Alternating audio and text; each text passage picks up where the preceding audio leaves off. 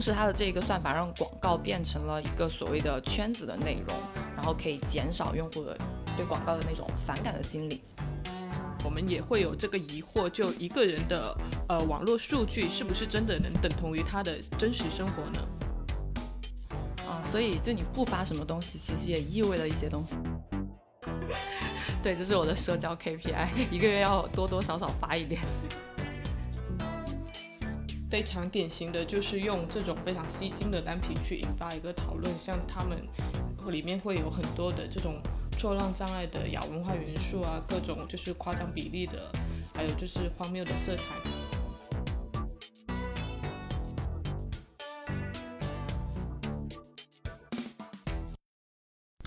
Hello，大家好，我是 Dancy。Hello，大家好，我是 Sharon。欢迎收听我们的节目《Watch Outside》拆盒子。今天是我们节目的第一期，所以我们今天的话，想先从大家一个都比较熟悉的议题开始讲起。就是关于奢侈品的朋友圈广告，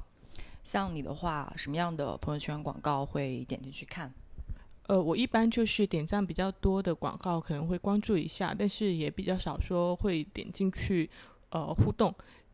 嗯，因为看到就是有一些在外面做的就预览的时候，页面看起来是比较有意思的，就会看一下了。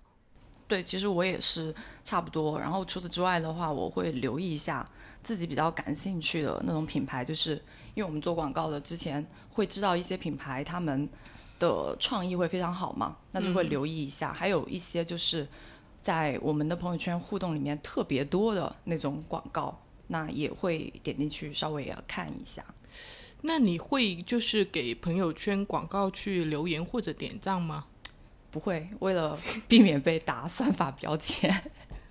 那其实朋友圈里面，就你看到朋友圈里面的广告的话，你会发现它，呃，就是你的朋友会给朋友圈里面的广告进行留言或者是点赞的行为，然后这种行为它多不多呢？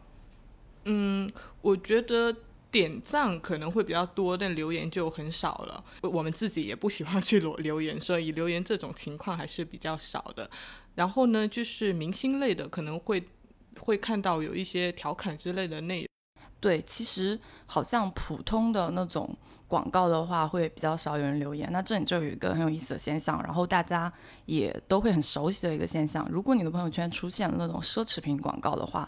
那可能大家去点赞或者是甚至去留言，它的积极性就会高一点，对吧？哦，是就有发现，就是可能会有一些朋友圈这种奢侈品广告会有一些疯狂的点赞党。你觉得他们这种是什么心态呢？因为其实大家都知道朋友圈的广告的一个投放逻辑，就大家。大概是知道它是根据你的社交浏览行为去给你打了一个标签，然后觉得你是这一个广告的目标受众，所以它就会投放给你嘛。然后如果是有奢侈品广告去在你的朋友圈出现，那我作为一个用户下意识会认为我是被这一个品牌所认可的，我是它的目标受众，就会觉得呃自己是一个就所谓的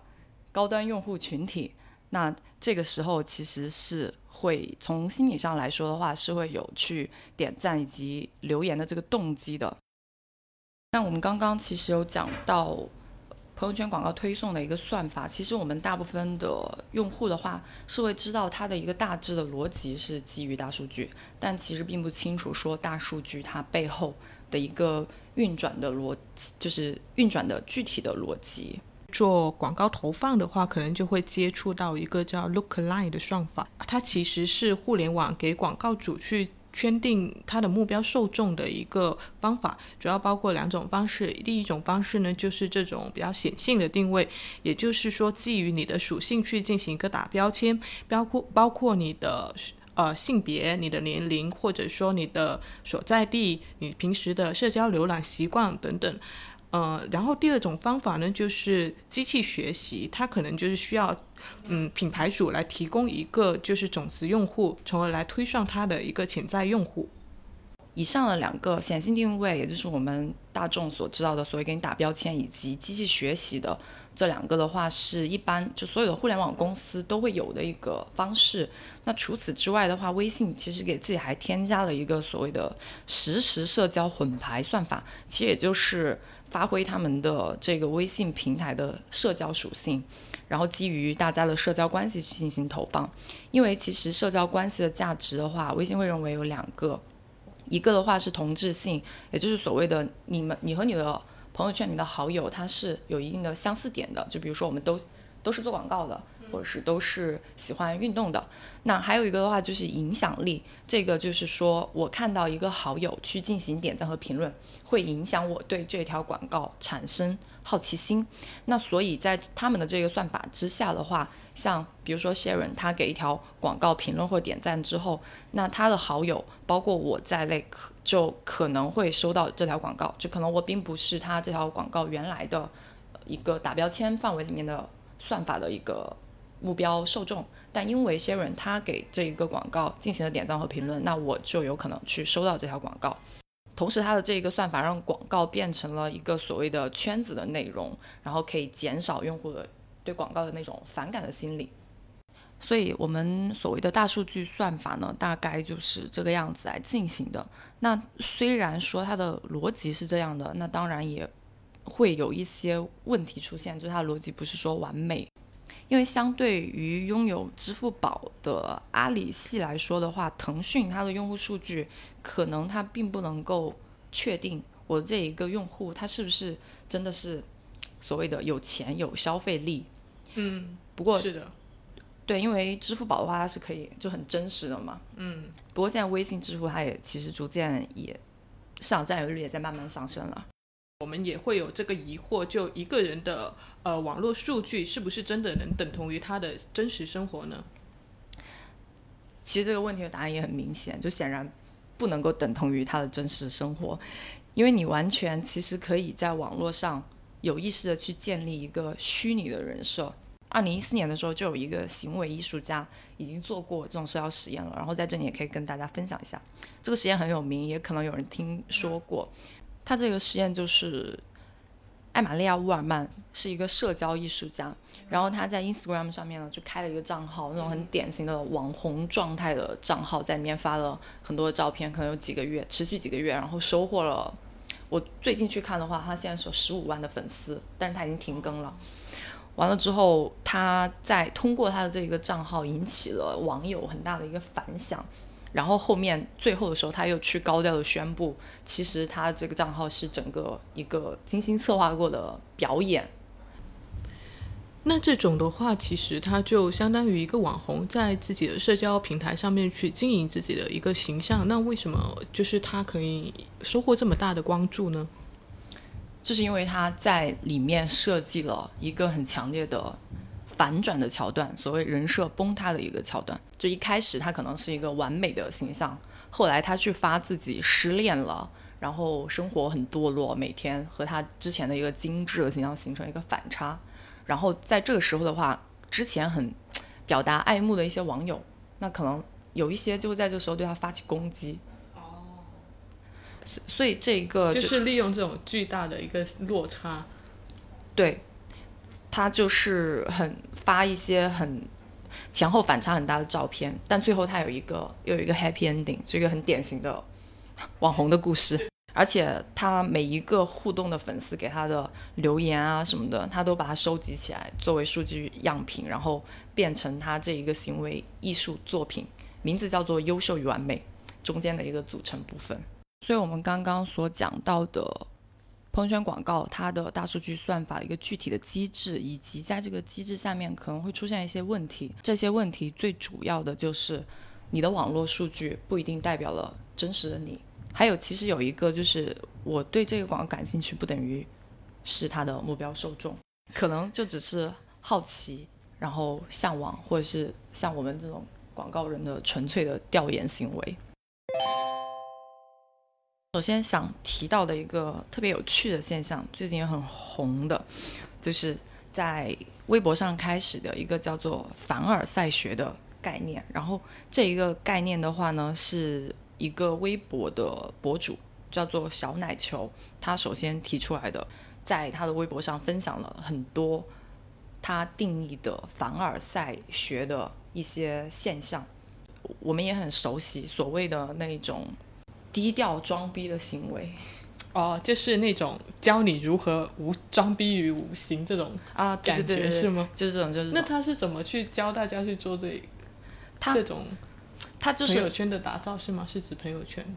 对，但是他是用一种反讽的方式来去嗯做的，就是他没有去直接的批判这种行为，但是你可以很明显的看到他是通过模仿这种行为以及分享他所看到的圈啊等等，然后去向大家解释这个叫做凡尔赛学，就他把它称之为凡尔赛学，而且引起了很多的跟追随者。他其实是一个就是教别人去进行一些隐性炫耀的。那如果是本来那个人也是比较有钱、比较比较有地位的人，他去进行一些日常的分享，这种是不是也会变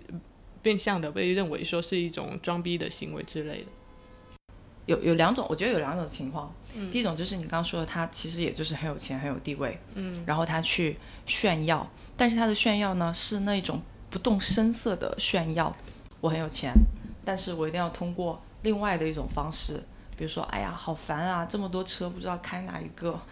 然后这种拐弯抹角的来让别人 get 到你很有钱，就展示一下自己有钱的烦恼。对，或者这么多套房，哎，不知道住哪一个啊？这个这种这种就是他所定义到的这种凡尔赛学，这个是一种。还有一种就是，嗯，我明明没有，比如说那么有钱，但是我要表现的我好像很有钱。然后其实他所定义到的凡尔赛，不光是仅仅表现在炫富，还有各种炫美貌、炫身材、炫爱情，嗯，就万物皆可炫嘛。对，就是所有的可以拿来炫耀的部分。就我们好像很喜欢这种暗戳戳的去炫耀，为什么不可以就大大方方的说出来？我觉得我很美，或者是我觉得我身材很好，我一定要去拐弯抹角的去发一个无关的内容，然后让希望借别人的口来说出来我本来想说的话。这种行为的话，其实和我们刚刚讲到的朋友圈收到奢侈品广告的推送，比如我收到一个爱马仕广告的推送，嗯，就会更加的倾向于在上面去进行点赞啊以及评论的这种互动。而且有一个很有意思的现象，就是说，如果你去百度搜索朋友圈收到爱马仕广告推送的话，你去看它的相关搜索就很凡尔赛，比如说。买了奢侈品该不该发朋友圈？如何适当的发奢侈品朋友圈？以及朋友圈奢侈品广告点赞。所以其实这种现象是，一方面大家很好奇去点赞的这些人是什么心理，另外一方面的话，这些点赞的人就是在想如何能够更加的去修自己的优势。你的朋友圈它的发布频率以及内容大概是什么样的？我就特别随机了，全看当时什么心情。有时候可能两个月也不发一次，然后有时候可能一时兴起的话，我会发好几条。最近发的好像都是一些就是音乐的内容吧。其实我是偏向于不怎么去展示。嗯，所以你没有去经营你的朋友圈。对，就可能这也是另外一种形象的经营，它可能是一个比较冷漠的社交形象。啊，所以就你不发什么东西，其实也意味了一些东西。对，嗯其实我也很随机，但是我是有目的的在经营我的朋友圈。虽然就是好像很佛系的那种经营，但我发朋友圈的话是会有目的，就主要目的是 social、因为作为一个很宅的人，我如果线上也不去 social 的话，那我可能就真的没朋友了。所以，但是我发的频率也会比较低，可能一个月就五条，而且最近都是都是我的猫，因为如果是发相对于发自拍呀、或者他拍呀、或者打卡这种，大家会很普遍的认为像宠物啊、小朋友啊，当然是可爱的那种，这种可爱的东西是一个比较安全的社交内容，所以你是很固定的会发五条是吗？也没有很固定。有点像 KPI。KPI。对，这是我的社交 KPI，一个月要多多少少发一点。你是倾向于说把自己的朋友圈变成一个就是各种这种个人展览馆这种感觉，去展示自己的日常，通过你发的内容，然后来对让大家对你有个印象的认知，大概是一个怎样的人？但是我的朋友圈它只能呈现我想去呈现的那一个部分，我会有意识的去塑造自己在朋友圈的好友里面的形象。其实这种朋友把朋友圈变成一个个人展览馆的行为的话，也就是当初呃欧文欧文戈夫曼说的那个很著名的自我呈现理论，就是大家在社交当中想要有意识的把自己最好的一面展现给大家。嗯，是。但当然也不一定是最好的一面，就可能无意识的，像我那种也是在展现自己的一个形象，是吗？对，就反正有一个固定的形象在进行输出，但这个形象它可能是你经过挑选的最好的一面，也有可能是呃，比如说我对着父父母，我对父母可能有一个形象，嗯，对同学可能有一个形象，嗯，对客户可能会有一个形象。对啊，所以就是朋友圈会分组吗？我是一般都会分组的，因为我在就是加好友的时候就会进行一个归类的习惯。但是现在我朋友圈发的少，所以好像也没没太大差别吧。我发东西的话，可能会更多的是就是去满足自己的一个自我的表达欲，所以发的时候我可能会面临我要分组。我要我要不要分组发？我要分哪个组发？所以这种选项就会让我觉得挺烦的，所以就变成了现在这种不发的这种偷懒的做法。所以也是会考虑到面对不同的人要去呈现不同的形象。对，对这一个呈现出来的形象其实是一个虚拟的自我，或者是理想的自我，就反正和真实的自我是有差别的。嗯然后大家。然后大家在网络上的话，就更多的倾向于展示一个理想的或是虚拟的自我，而且会存在着一个观众隔离的现象。像观众隔离的话，之前就是美国的一个心理学家威廉詹姆斯，他也有就是这样一个观点，说就一个人在呃社交有多少个社交自我，其实是取决于他对于这种不同的群众的看法。就像我们面对就是不同的。呃，不同的好友圈圈，或者说不同的呃亲友也好啊，自己的工作同事会输出一个不同的形象一样，针对这些分组去输出自己的一个不同的内容。我们选择展现我们的自己的话，其实也不是由着我们的性子来，大家都是一个嗯社会人，嗯，所以我们都是有自己一个固定的社会角色，可能是父母，可能是儿女。然后可能是乙方，所以我们要表现出这一个固定的社会角色应该有的样子。其实它是一个社会文化的产物吧。嗯，是的。那你就是在社媒上见过的印象会比较深刻的奢侈品广告有哪些呢？最近的话，最近看到的就是迪奥的那个。发布会的广告其实不算发布会的广告吧，就是他们因为最近疫情，所以所有的奢侈品走秀都取取消了嘛。嗯，像迪奥，他就是发布了一个微电影的广告。对，我有看过那个广告，那个广告拍的挺好的。对，那个广告好像是就质感挺挺不错的。对，应该算奢侈品广告里面关注最高的一个。嗯，爱马仕的线上发布会，它其实等于把发传统发布会的一个后台。拍了出来，然后作为他们的一个宣传广告，也这概念也挺有意思的。还有一个就是罗意威，但它不算一个线上广告，但我想顺便说一下，还蛮有意思。他他把他的秀场放进了一个盒子里面，然后他盒子里面就会包括了我这一场这个新的系列的服装的概念设计概念，然后还有甚至他的衣服的那个版样。还有，甚至还有一个音乐盒，就是包含了他的发布会的音乐，就等于他把他发布会所有的元素都装进这盒子里面，然后把这个盒子寄给他们的一些客户，然后媒体人，就是微型盒子吗？对，就是一个像快递盒一样的东西。其实这些社媒属性都好像不是特别的强，他只是在社媒上去宣传了他的这个行为。嗯，就是一个比较有噱头的，能够在社交媒体上进行传播的一些话题，对吧？然后更社媒的，好像是最近看到的，就是 Balenciaga 的抖音账号就很妙，嗯，符合他们一贯的品牌的调性，很无厘头的那种风格。对，巴黎世家竟然是做了挺多这种就呃社交媒体，但是它又是从一个用户 UGC 的角度去做的。而不是说偏向品牌去输出一些比较专业的内容。我印象比较深刻的是之前有一个，之前雅诗兰黛的话是，呃，做了一个给杨幂擦眼泪这个朋友圈广告的投放。那这那一个的话，就我看到互动效果还挺好。它的创意其实是很简洁直接的，但是它有设置了一个悬念，就是可能可能是给他擦眼泪了之后。会发生什么，或者说他为什么会流眼泪之类的，就利用这种好奇心去，呃，让你有一个打开的动作。除了雅诗兰黛这种，它应该不算奢侈品，它算高级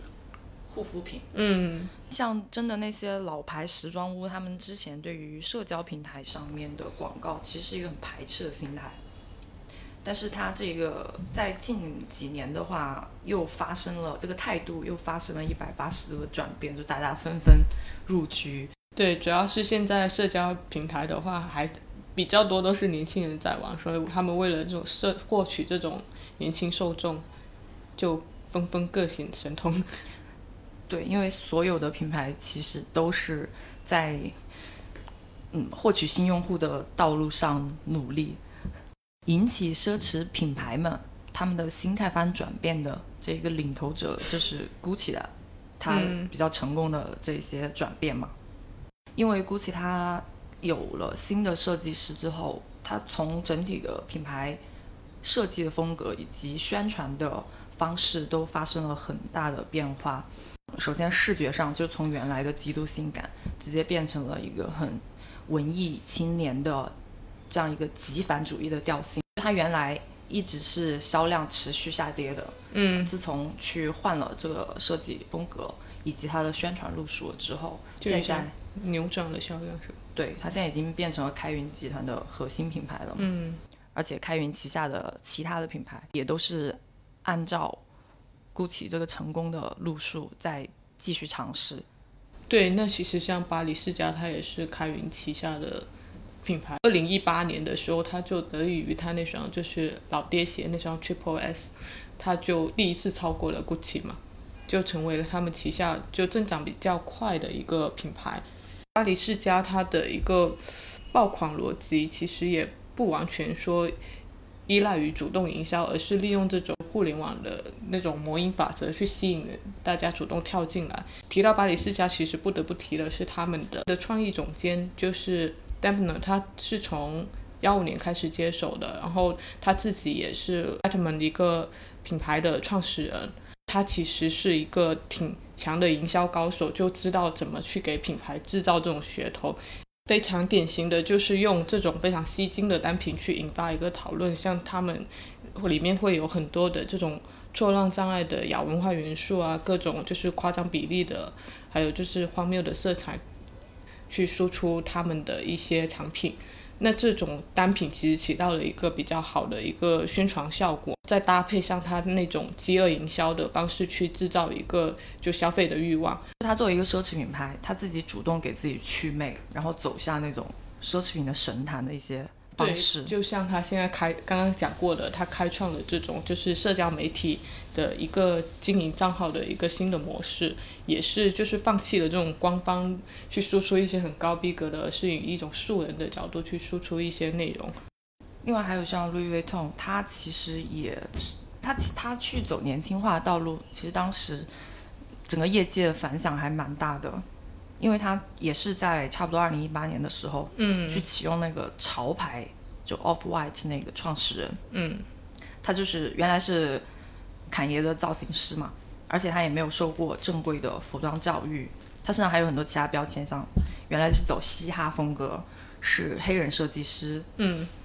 那所有他的这些标签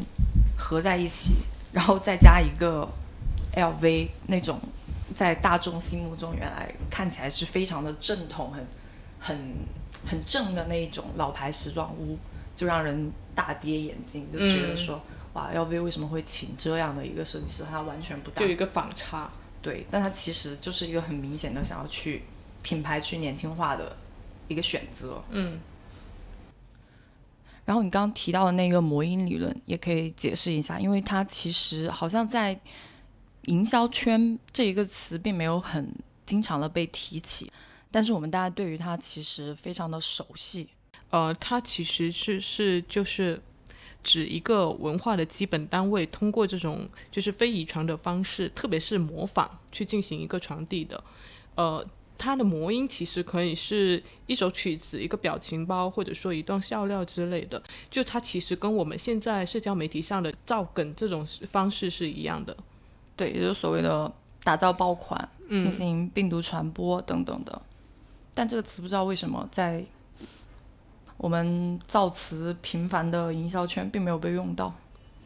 对，其实好像大家都比较少去提到这个理论，但其实溯源它的出处应该是就是《自私的基因》这本书，就很早之前就提到了这个理论。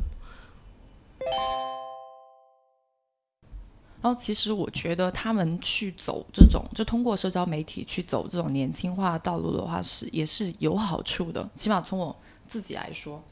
在他们去进行线上的各种社交广告。之前我对他们的了解全部都来自于各种传统的渠道，像杂志、书籍、他们的官网，还有一些电影啊之类的吧。就这种，对我们基本上都是就通过这种方式去了解，然后可能还会有一些就是纪录片，或者说这种呃知名的时装周的一些视频之类的去看到。所以从通过这种东西去看到的这些品牌的信息，其实我觉得会比较的。基础和表面是，如果是这种方式的话，我可能之前了解到的更多的就是它的一些呃品牌故事，或者说它创始人的一些故事等等。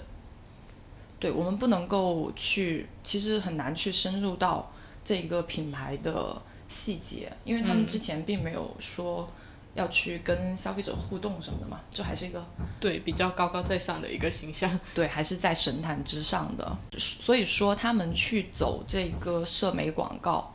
的投放的方式的话，其实是可以更多的传递出他们的一个品牌精神，还有他们的创意的理念。比如说 Balenciaga，他如果只是